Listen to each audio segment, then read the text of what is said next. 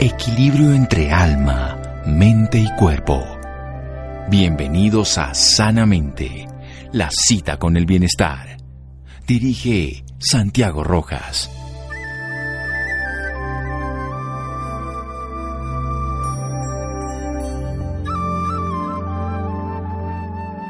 Los ojos son el punto donde se mezclan alma y cuerpo. Friedrich Hebel.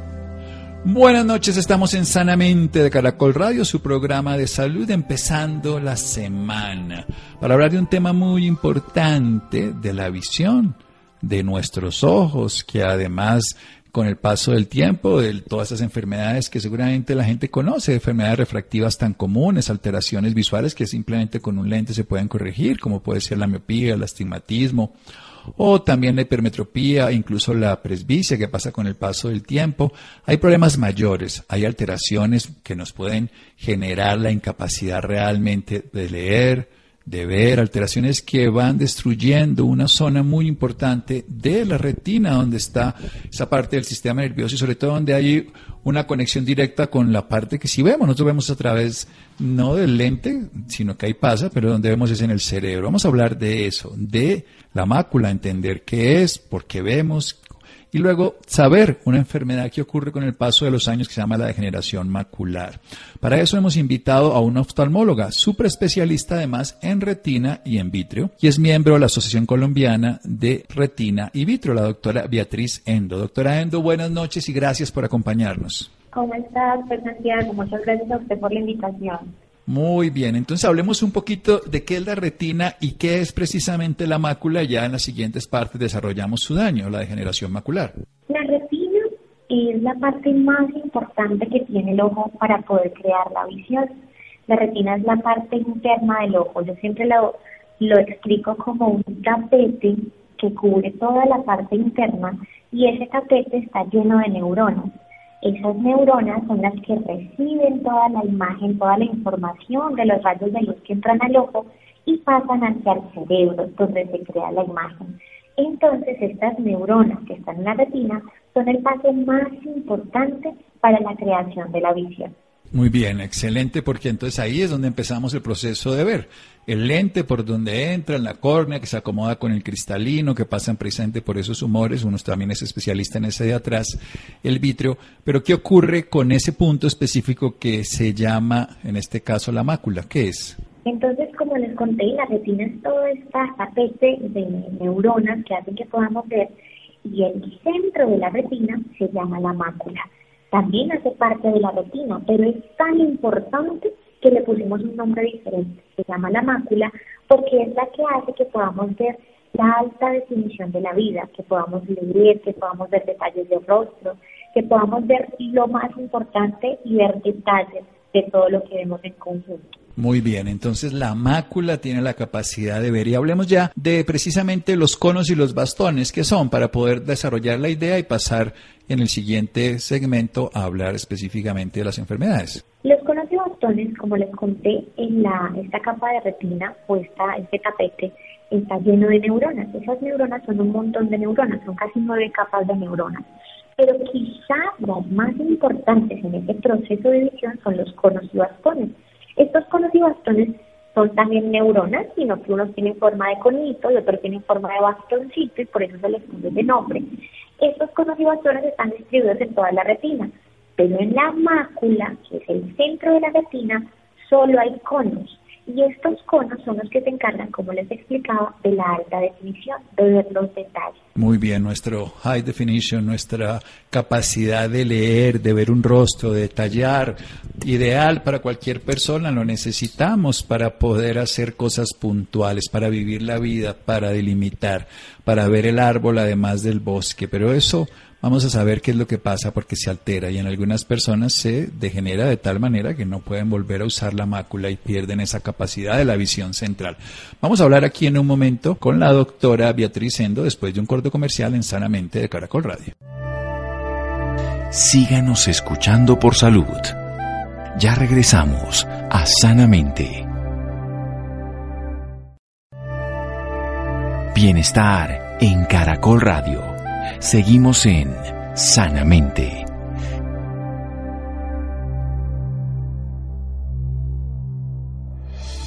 Seguimos en Sanamente de Caracol Radio. La retina tiene neuronas como las que están en el cerebro, es esa capa final que tenemos nosotros ahí al final de nuestro ojo que recibe todas las impresiones lumínicas, todo lo que está entrando por el globo ocular que es una cámara y de ahí va directamente al sistema nervioso. Hay precisamente unas células nerviosas en diferentes capas y unas son especializadas que tienen la capacidad fundamental de enfocar, de atender, de ver con imágenes específicas y de leer, por supuesto, de la alta definición. Eso se llaman los conos y están en un sitio maravilloso que se llama la mácula, que es la que nos permite hacer ese tipo de cosas. Bien, doctora, ¿qué le pasa a la mácula? ¿Qué es esto de la degeneración macular? Con los años, la mácula se puede degenerar y aparecer una enfermedad que se llama degeneración macular relacionada con la edad. Como su nombre lo dice, que la mácula se degenera, no funciona bien, se enferma y esto ocurre con los años, o sea, está ligado directamente con los años. Entonces, esto no ocurre en todas las personas, ocurre en un grupo de personas por encima de 50 años. Yo les explico siempre a mis pacientes que así como la piel se envejece, salen canas, la mácula también puede envejecerse. Pero como les cuento, no en todas las personas, ahora miramos en qué, qué personas tienen riesgo a que esto ocurra. Cuando esta mácula se degenera, no funciona adecuadamente, entonces perdemos la capacidad de esta visión de detalles, de esta visión de rostros, de esta visión de lectura. Bien, entonces tiene que ser por encima de 50 años esto es precisamente por lo que es una generación asociada a la edad y perdemos la capacidad de leer. Vayamos un poquito para estratificarlo mejor y también para definirlo por género, qué es más común en hombres y mujeres y a qué enfermedades se le puede asociar o qué alteraciones que tenga la persona previamente. Ok, eh, esta enfermedad es muy frecuente en personas que hayan fumado, en personas que tengan antecedente de cocinar con leña en personas que hayan trabajado expuestas al sol durante mucho tiempo, muchos años de su vida, en personas que hayan manejado mucho estrés, en personas que no tengan una alimentación balanceada y en personas que tengan antecedentes genéticos o que en su familia hayan tenido esta enfermedad previamente. Bien, doctora, entonces es claro que la que la exposición al humo, como en el caso de la leña, el caso del fumador, pues tiene la doble exposición, la externa, pero también toda la toxicidad interna, el sol, el estrés. Y hablemos de la parte de la nutrición. ¿Qué tiene que ver, digamos, las vitaminas o qué tiene que ver ciertos nutrientes para afectar en un sentido favorable o desfavorable la mácula? Hay vitaminas que fortalecen o que eh, generan una protección en estas células, en estas neuronas que están en la mácula. Estas vitaminas se han estudiado en, pues, en estudios grandes, que se han hecho en el mundo, y se han sacado como las, las vitaminas más importantes que están relacionadas con esta protección de la mácula, y son la luteína y zeaxantina. Estas dos vitaminas, estos dos componentes, genera una protección en la mácula. Entonces, si las consumimos en, en, cantidades adecuadas durante nuestra vida, pues tenemos una protección extra para que nuestra mácula no se degenere con los años. Estas vitaminas generalmente están en los vegetales verdes, en las frutas de colores. Generalmente en estos alimentos es donde más hay cantidad de estas vitaminas. No, y uno lo ve en los suplementos para todas las personas que dicen suplementos, visión, no sé qué siempre en cuenta luteína y zeaxantina. Estas son unos primitos ahí del betacaroteno y de todas estas que precisamente están en los vegetales, en los vegetales verdes y en las frutas de todos los colores. Pero vayamos a algo puntual. Hablemos un poquito de lo genética. ¿Por qué hay personas que tienen esa predisposición? Eh, qué característica tienen y, y, si es irreversible en el caso de que se presente y también es evitable o no en estos pacientes. No es como las enfermedades hereditarias que tienen como un porcentaje que uno dice, bueno, este es autosómico dominante, autosómico recesivo, o sea, que tiene un patrón de herencia claro. Esto no es un patrón de herencia claro. Este es como otras enfermedades, como por ejemplo la hipertensión. Si mi familia, mi papá o mi mamá tuvieron hipertensión, pues yo tengo un riesgo más alto que cualquier otra persona que no tenga sus padres con hipertensión. ¿Por qué? Porque hay alteraciones en mi genoma o en mis genes que pueden hacer que yo desarrolle con más probabilidad una enfermedad que otra. Y esta degeneración macular relacionada con la edad, pues ha encontrado alteraciones o cambios genéticos que puedo heredar de mis padres o de mis abuelos que puedan hacer que yo presente con más probabilidad esta enfermedad. Bien, o sea, no hay específicamente, como diríamos, la hemofilia, que está ligada al cromosoma X o algunas enfermedades, sino hay unos patrones favorecedores que me imagino que si fuman, si cocinan con leña, si se exponen al sol, el estrés, una carencia de nutrientes, eh, van a hacer que esos factores genéticos se expresen de una manera mayor o menor. Hablemos un poco precisamente del sol, eso también tendría que ver ahora que estamos con una exposición, por supuesto nunca es significativamente igual, pero si hay una sobreexposición a pantallas de computadores, de celulares, de televisores, frente a lo que sería el sol, ¿por qué el sol puede generar esto y estas pantallas pueden favorecerlo o no? Pues hasta ahora los estudios que tenemos, lo que conocemos como evidencia científica, nosotros en medicina todo lo basamos en evidencia científica. ¿Qué quiere decir evidencia científica? Que se han hecho estudios grandes en el mundo con diferentes personas de diferente etnia, de diferente sexo, de diferentes edades y se ven qué características tienen y por qué se producen enfermedades en ellos. Entonces se ha visto cuando se hizo el grupo de cuando se estudió el grupo de personas con enfermedad o con esta eh, degeneración macular relacionada con la edad, se vio que las personas que habían estado expuestas durante su vida más tiempo al sol tenían una predisposición mayor a que esto pasara pues todos conocemos que el sol puede generar daños en nuestra piel, todo donde afecte directamente el sol, entonces genera un mayor envejecimiento de nuestra piel, genera cambios pigmentarios en la piel, mayor eh, mm, probabilidad de tumores en piel y nuestros ojos también están expuestos directamente al sol. Entonces, cuando estas personas trabajan durante muchos años de su vida expuestas al sol, se vio que tenían más probabilidad de presentar degeneración macular que los que no trabajaban expuestos al sol. Esta conclusión se sacó en estudios grandes que se realizaron, pero hasta ahora lo que tenemos en evidencia científica no está relacionado con el uso de pantallas, no está relacionado con el uso de computador, teléfono, iPhone, no hay una relación directa entre la enfermedad y la exposición a estas pantallas. Probablemente lo veremos en el futuro, probablemente como ahorita estamos siendo expuestos a este, a este tipo de luz que generan las pantallas, probablemente más adelante, 10, 20 años, veremos, no sé, pues lo estamos aquí sugiriendo, que pudiese haber una asociación entre esta luz y la degeneración, pero hasta ahora no lo hay. Muy bien, entonces tendremos que ver qué puede pasar con el paso del tiempo, evidentemente, aunque no tengamos una evidencia, porque el presidente tiene muy poco tiempo, eh, debemos cuidarnos de la sobreexposición. Ya por lo menos sabemos que la luz sí lo termina generando solar. Esta no es tan intensa, pero es más cerca y más tiempo. Vamos a hacer un pequeño corte aquí en Sanamente de Caracol Radio para hablar del desenlace de esta enfermedad y lo que podemos hacer. A propósito de que es un tema que precisamente en la medida que más población adulto mayor existe, pues más posibilidades de presentar enfermedades asociadas al envejecimiento. Seguimos en un momento aquí en Sanamente de Caracol Radio. Síganos escuchando por salud. Ya regresamos a Sanamente. Bienestar en Caracol Radio. Seguimos en Sanamente.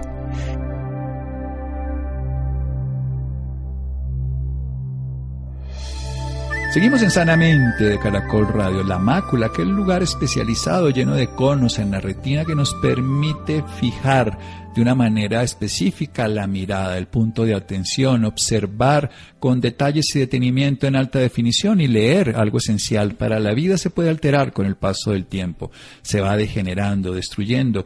Aunque haya un factor genético predisponente, no es suficiente, se requiere también estilo de vida y favorece, por ejemplo, infortunadamente, el tabaquismo, el cigarrillo, o el haber cocinado con leña, o la sobreexposición al sol. Aún no sabemos si las sobreexposiciones actuales a las tabletas o los celulares, pero de todas maneras hay que tener precaución. El estrés desde el punto de vista emocional, como también altera todo en la vida, y las alteraciones nutricionales, sobre todo la carencia de dos nutrientes, la luteína y la zeaxantina, que son tipos de vitaminas relacionadas como las que están en las frutas y las verduras, fundamentalmente en los vegetales verdes y en las frutas, que se ha visto que pueden ayudar. Precisamente, ¿cuál es la evolución de esta enfermedad? ¿Qué le ocurre a una persona? ¿Es en ambos ojos? ¿Puede ser de un solo ojo? Doctora Beatriz Endo, oftalmóloga, superespecialista, además en retina y vitrio, por favor. Gracias. Bueno, doctor, entonces, eh, pues generalmente es bilateral, o sea, afecta a los dos ojos pero les afecta, les puede afectar de forma simétrica o asimétrica. ¿Qué quiere decir esto? Puede aparecer en un ojo una afectación de la mácula leve y en el otro ojo puede aparecer una afectación de la mácula severa. O sea, puede variar el grado de afectación. ¿De qué depende esto? Existen dos tipos de degeneración de la mácula. Estos dos tipos los podemos llamar, los clasificamos en degeneración macular húmeda y degeneración macular seca. La mayoría de personas que padecen degeneración macular tienen degeneración macular seca. ¿Qué quiere decir? Seca, como su nombre lo dice, que está seca, que no tiene líquido. ¿Por qué? Porque en unos casos más agresivos de degeneración, la mácula se envejece y aparece líquido o sangrado. Y el paciente va a sentir, o la persona va a sentir una disminución abrupta o brusca de su visión, de su visión central. Va a sentir una mancha negra central que es el reflejo del sangrado. Entonces, la mayoría tiene una degeneración leve que hace que disminuya su visión central, disminuya su capacidad de lectura, que disminuya progresivamente su capacidad de detalle, pero es más progresiva, lenta y de pronto un poco más benigna. Y un 20% de personas pueden tener una forma más agresiva, que es la húmeda, que sí van a tener una pérdida abrupta de esta visión de lectura, de esta visión de rostros, y van a ser mucho, va a tener función mucho más comprometida. Bien, entonces digamos la primera es más gradual, ¿Y esas personas qué, pierden? ¿Qué funciones? ¿Pueden volver a leer? ¿Utilizan otro mecanismo? ¿Se puede ayudar de alguna manera? Como la enfermedad es progresiva, inicialmente sí pueden leer probablemente porque el deterioro es leve, entonces van a poder leer, de pronto poniendo la luz un poco, un poco más intensa, la letra un poco más grande, usando anteojos un poquito más eh, fuertes, nosotros mandamos a lupitas cada vez que la enfermedad progresa, pues digamos que la la capacidad de lectura se va perdiendo progresivamente. Entonces, eh, pueden pasar durante 10 años de su vida, va perdiendo progresivamente si sigue siendo una enfermedad seca, o sea, una enfermedad no tan agresiva. Pero cuando es húmeda, que es muy agresiva, pierden esa capacidad de lectura súbitamente de un día para otro, en una semana progresivamente va perdiendo esta capacidad. En cambio, la seca es, mucho más lenta. Entonces, sí tenemos ayuda, pues cuando es esta que no es tan agresiva, como le cuento, son anteojos especiales, lupas especiales, para cuando la enfermedad ya ha progresado bastante y la lectura se ve bastante comprometida, el paciente pueda tener una guía adicional. Bien, entonces en estos pacientes, en los que son secos, en lo gradual, en el 80%, pues el mejorar, utilizar la visión periférica a través de lupas o a través de lentes ayuda. Pero ¿qué ocurre en los otros? ¿Qué tratamiento hay para el que tiene esta abrupta, o sea, la que es húmeda, sangra y evidentemente se tapa, por decirlo así? Lo que se ve es fundamentalmente una mancha. Sí, entonces ellos ven una mancha negra en el centro que es el del sangrado para estos pacientes, lo único que tenemos hasta ahora son algo que llamamos terapia antiangiogénica, que son unas inyecciones dentro del ojo de un medicamento que se llama antiangiogénico, que pues te voy a decir la palabra difícil, pero después explico, es inhibidor del factor de crecimiento endotelial vascular. ¿En qué es esto? Lo que hace es que inyectamos este medicamento dentro del ojo y hace que la sangre se vaya reabsorbiendo poco a poco que esa sangre que generó la húmeda pues se vaya poco a poco y esta mancha vaya desapareciendo. Lo malo de esta enfermedad es que a pesar de que la sangre se vaya completamente, pues ya queda un daño severo, porque la sangre generó ya un daño en estos fotorreceptores, en, estos, en estas celulitas, en estas neuronas que hablábamos inicialmente. Entonces, a pesar de que la sangre se vaya, el paciente mejora un poco su visión, mejora un poco esa mancha oscura, pero la capacidad de lectura y la capacidad de ver detalles queda severamente afectada en la mayoría de los casos. Entre más rápido pongamos las inyecciones, pues menos, menos secuelas vamos a tener los pacientes. Entre más se demora el paciente en consultar para colocar las inyecciones, pues más secuelas va a tener, más limitación va a tener para su eh. Bien, entonces estos inhibidores del crecimiento del factor de crecimiento presente vascular endotelial están colocados por un especialista porque esto se coloca directamente dentro del ojo. ¿Qué tan frecuente te tocaría hacer este tipo de terapias para poder reabsorber, para poder recuperar y qué tan eficaces pueden terminar siendo? Bastante frecuente, pues como soy retinóloga, pues tengo como los pacientes filtrados me llegan, entonces llegan muchos pacientes. Por ejemplo, eh, mañana en la tarde tengo que poner 20 inyecciones en 20 pacientes. De esas, estas inyecciones no solo se usan para regeneración macular relacionada con la edad, se usa para otras enfermedades, pero yo podría decirte que esos 20 pacientes que se ponen mañana en una jornada, 10 pueden tener degeneración macular. Entonces es frecuente que tengamos que poner estas inyecciones. No porque sea muy frecuente que las personas tengan esta, esta forma severa de la enfermedad, sino que yo tengo que ponerlo frecuentemente porque soy retinóloga, pues me llegan los pacientes que ya tienen la visión bastante comprometida. Y genial que haya una especialidad precisamente, una superespecialidad, porque la especialidad es oftalmología y la superespecialidad es retina, precisamente esta zona del ojo, y la parte del vitro que está ahí al ladito, que en la parte posterior del ojo. Pero lo interesante es que se puede hacer un tratamiento para algo que antiguamente pues no había resultado. Ya con todas estas terapias dirigidas que se incluyen en, pacientes oncológicos y todo, y que en pacientes con enfermedades autoinmunes pues tenemos una gama de medicamentos y una especialista que los puede colocar. ¿En qué sirven los suplementos nutricionales o algún otro tipo de terapias para estos pacientes? Los tipo 1, por decirlo así, los secos, tipo 1 en el sentido de los más comunes, más graduales, menos graves y los dos. Entonces, en los dos definitivamente el tratamiento de estas inyecciones. Eh, estas inyecciones se ponen periódicamente, realmente mensualmente hasta que la sangre desaparece, con unos esquemas que nosotros vamos manejando. Eh, si se ponen, como te decía inicialmente, rápido, si lo ponemos apenas aparece el sangrado, el paciente va a tener una recuperación bastante satisfactoria. Eh, pero si se demora, la sangre genera ya un daño irreversible en la retina, entonces lo ideal sería colocar las inyecciones lo más pronto posible. Los suplementos vitamínicos, eh, pues en los estudios han mostrado, los suplementos no sirven para quitar la enfermedad, porque nada puede quitar una enfermedad, o sea, es un deterioro de la retina que es porque se ha envejecido, porque se ha deteriorado por los años por muchos factores adicionales, pero no, no tiene reversa sino que los suplementos vitamínicos han demostrado que disminuyen la progresión de la enfermedad. ¿Qué quiere decir? Si yo ya tengo una enfermedad y la mía es leve, digamos que es la seca, y mi progresión está haciendo, estoy perdiendo visión muy rápido, los suplementos pueden hacer que esa pérdida de visión sea un poco más lenta o un poco más paulatina, o sea, más, menos rápido eh, progresa que cuando no se toman los suplementos. Bien, entonces digámoslo que es un pequeño freno para un deterioro mayor. Sin embargo, es evidente que hay tratamientos mucho más especializados, como el que usted nos está diciendo, además que se dedica a esto. ¿Qué le podría decir a la población general precisamente para que haga una consulta adecuada, para que no pierda tiempo, porque nos está hablando de la celeridad? Usted nos está diciendo, si lo hacemos rápido, si lo hacemos adecuado, pues tenemos un resultado muy diferente si esperamos. Bueno, entonces mi recomendación, como le hago a todos mis pacientes, que están por encima de 50 años y creen que tienen algunos de los factores de riesgo que hicimos anteriormente, más de 50 años, que haya fumado, que haya estado expuesto al sol, una alimentación pues no muy balanceada y tengan antecedentes genéticos, entonces si yo me considero un paciente o una persona con factores de riesgo y así no los tenga, si tengo más de 50 años debería hacerme un autoexamen diario de mi visión ¿Cómo se hace el autoexamen diario de la visión? El autoexamen diario es que nos debemos tapar un ojo y dejar el otro ojo destapado.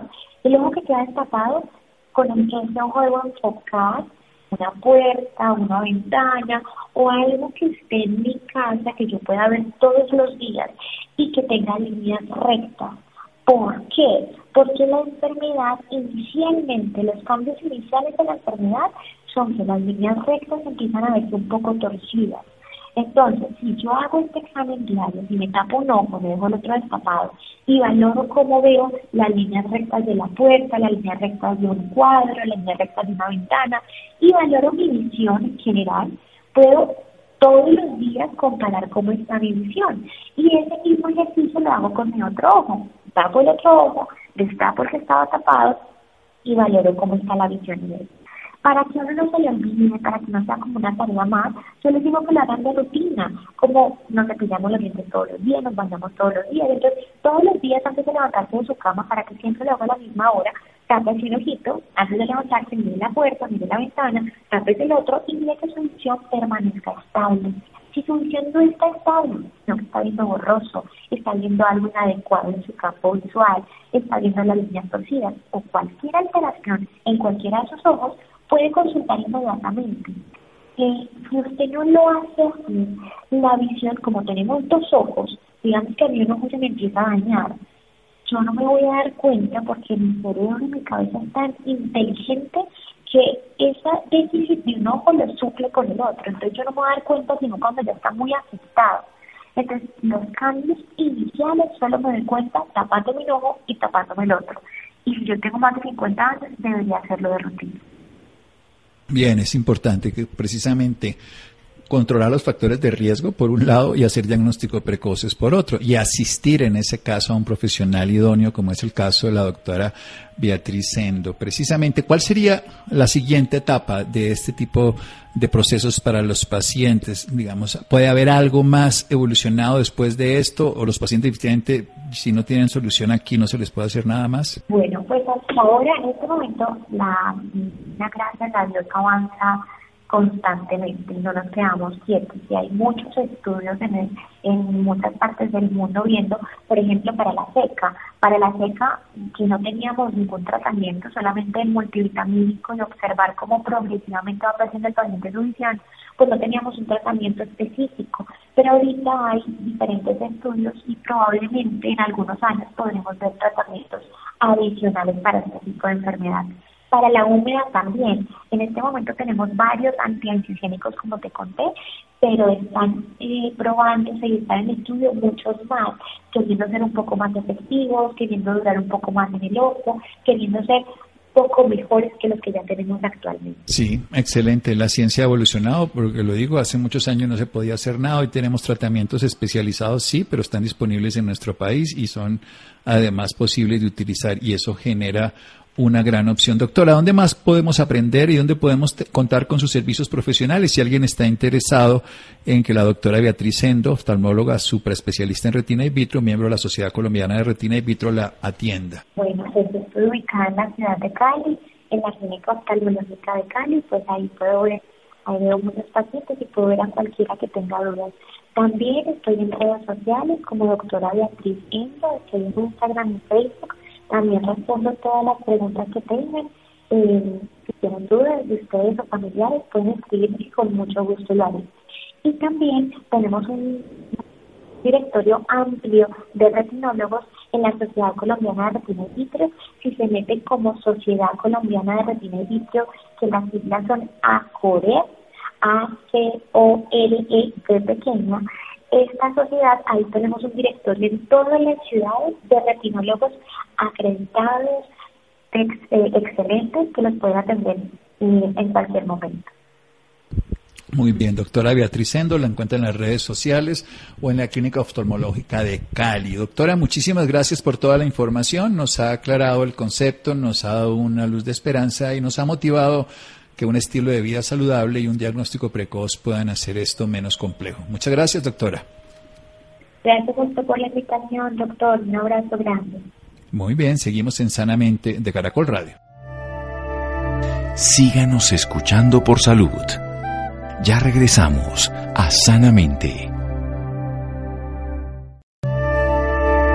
Bienestar en Caracol Radio. Seguimos en Sanamente.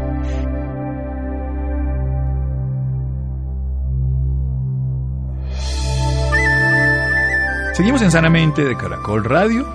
Cambiamos de tema. El desarrollo, fabricación y comercialización de productos orgánicos y sostenibles con base en cannabinoides y derivados de plantas cada día toman más fuerza, al igual que las formulaciones para ciertas enfermedades psiquiátricas. Santiago, muy buenas noches para usted y para todas las personas que nos sintonizan a esta hora.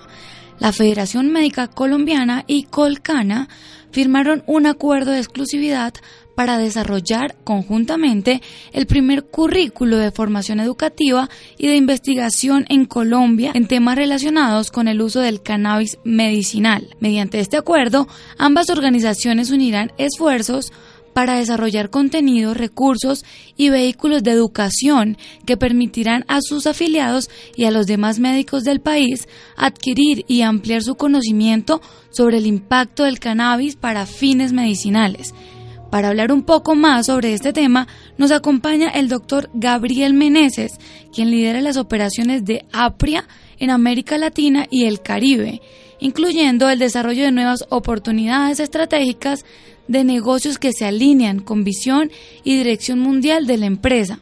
Con más de 15 años de experiencia internacional, liderando organizaciones multinacionales dentro de la industria tecnológica. Gabriel, muy buenas noches y bienvenido a Sanamente. Muy buenas noches, Laura. Muchísimas gracias por invitarme a participar en esta entrevista. Bueno, Gabriel, para empezar y contextualizar un poco más a nuestros oyentes, quisiera que nos hablara un poco más sobre el cannabis. Eh, sí, claro, Laura. Eh, te comento un poco. Eh, yo soy el vicepresidente de Afria, quien es una de las compañías más grandes del mundo en cannabis de grado farmacéutico medicinal. nuestra ah, compañía se enfoca 100% en cannabis, pero en la parte medicinal. la compañía fue fundada en el 2014. Tenemos más de mil empleados en estos momentos a nivel global, con presencia en aproximadamente 10 países y en 5 continentes. Eh, la compañía cotiza en la bolsa de Toronto y en Nueva York y ya hemos tratado más de 70 mil pacientes en Canadá. La compañía nació en Canadá, pero estamos en estos momentos internacionalizando las operaciones. El foco mío y de mi organización es llevar a Fría a los mercados de Latinoamérica para que pacientes puedan tener acceso a este tipo de productos ah, medicinales con el foco de ayudar a complementar medicina tradicional y tratar muchos de los síntomas que en estos momentos eh, tenemos información y conocimiento que el cannabis eh, medicinal puede eh, ayudar, sobre todo en la parte neurológica como epilepsia, Parkinson's y también bastante foco en la parte de dolor neuropático. Gabriel, ¿y desde cuándo se empezó a utilizar como uso medicinal? Mira, Canadá es uno de los países que tiene más experiencia en el tema porque tiene la legislación más avanzada y es el país que Ah, principalmente comenzó toda esta trayectoria aproximadamente hace cinco o seis años.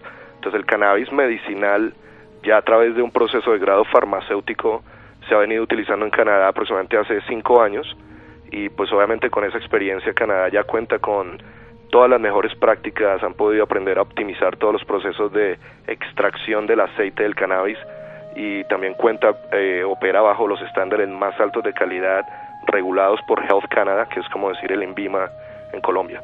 ¿Cuáles son los principales beneficios del cannabis medicinal? Pues Laura, te comento, en estos momentos la industria del cannabis medicinal es relativamente muy nueva. Eh, como te imaginas, hasta ahora muchos de los países como en Colombia han pasado legislación y han comenzado a crear marcos ah, legislativos para poder aprobar el uso del cannabis eh, medicinal y científico. Entonces, eh, la información que tenemos en estos momentos es basado en muchos estudios, sobre todo anécdotas, eh, y estamos haciendo inversiones o bastantes inversiones muy agresivas a través de diferentes mercados para hacer estudios clínicos, científicos, con todos los protocolos médicos para poder entender mucho mejor el potencial del cannabis medicinal y poderle dar esas herramientas a los médicos para que estén muchos más informados. Lo que sabemos hoy es que el cannabis medicinal está teniendo resultados muy positivos en, este tipo de tratamientos, como te decía, neurológicos. Ah, y en realidad eh, cada día aprendemos un poco más. Gabriel, ¿el uso de este medicamento es inofensivo? Bueno, es, sí, es buena pregunta. Como cualquier este producto médico, yo creo que cualquier sustancia que tú utilices de una forma no regulada o no controlada por un médico ah, puede llegar a tener un nivel de adicción. Nosotros eh, lo que conocemos del cannabis es que no se generan casos de sobredosis eh, peligrosas, por ejemplo, por lo cual para nosotros es muy importante que este proceso del uso del cannabis medicinal sea regulado a través de organizaciones médicas, doctores, y que se utilice como cualquier otra medicina, ¿no? con la dosis específica que es y con el uso eh, médico supervisado por un profesional médico o un doctor. ¿Usted cree que el uso de este medicamento podrá mm, derribar el aumento del uso por parte de los adolescentes que perciben esta sustancia como adictiva? En realidad, en mi opinión, no, no, no lo creo y te lo comento porque el producto no se está ah, o no se va a comercializar de una forma de consumo recreacional de ninguna forma. Estos productos medicinales eh, se venden a través de eh, extractos o pastillas y son 100% eh, basadas en uso farmacéutico. Eh, tienen, dependiendo del producto que se está utilizando, por, por, ejemplo, digamos, el producto que se está que, que, se está utilizando para hacer los estudios clínicos en epilepsia en niños, por ejemplo en Argentina, en un estudio clínico, son productos que tienen muy bajo contenido de THC. El THC es el componente del cannabis que crea el efecto psicoactivo. Entonces tienen un porcentaje mucho más alto del, del componente CBD. Y eso lo que significa es que tú puedes eh, tomar este producto a través de un extracto sublingual y no vas a tener ningún efecto psicoactivo, por lo cual no, no debería crear ninguna, uh, ningún efecto recreacional, por decirlo así. Es totalmente un producto médico. Usted hablaba sobre el consumo en, niños. ¿Quiénes pueden consumir o quiénes pueden eh, ser beneficiados por este producto?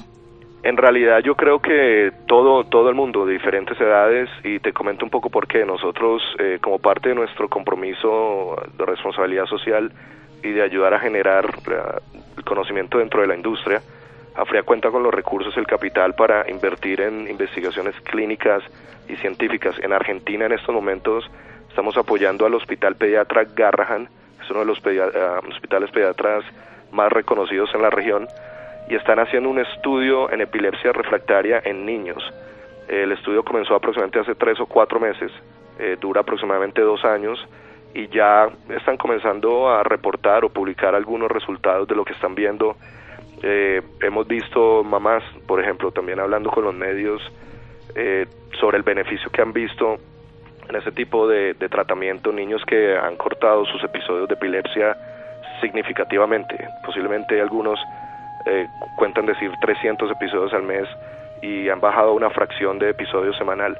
Entonces el uso de este producto es seguro, eh, en mi opinión, para cualquier edad, pero obviamente cada producto tiene que ser eh, producido específicamente para la audiencia y para la patología que se va a tratar, ¿no? dependiendo del nivel, como te decía anteriormente, de THC, CBD el médico estaría ya en condiciones de entender eh, a, cuál audiencia se enfocaría ese producto específicamente. ¿Y tiene alguna contraindicación? Eh, ¿De efectos secundarios? Eh, sí, sí. Mira, estamos en estos momentos, como te digo, aprendiendo muchísimo sobre el potencial y, el uso del cannabis medicinal porque es una industria muy nueva y hasta ahora se está regulando.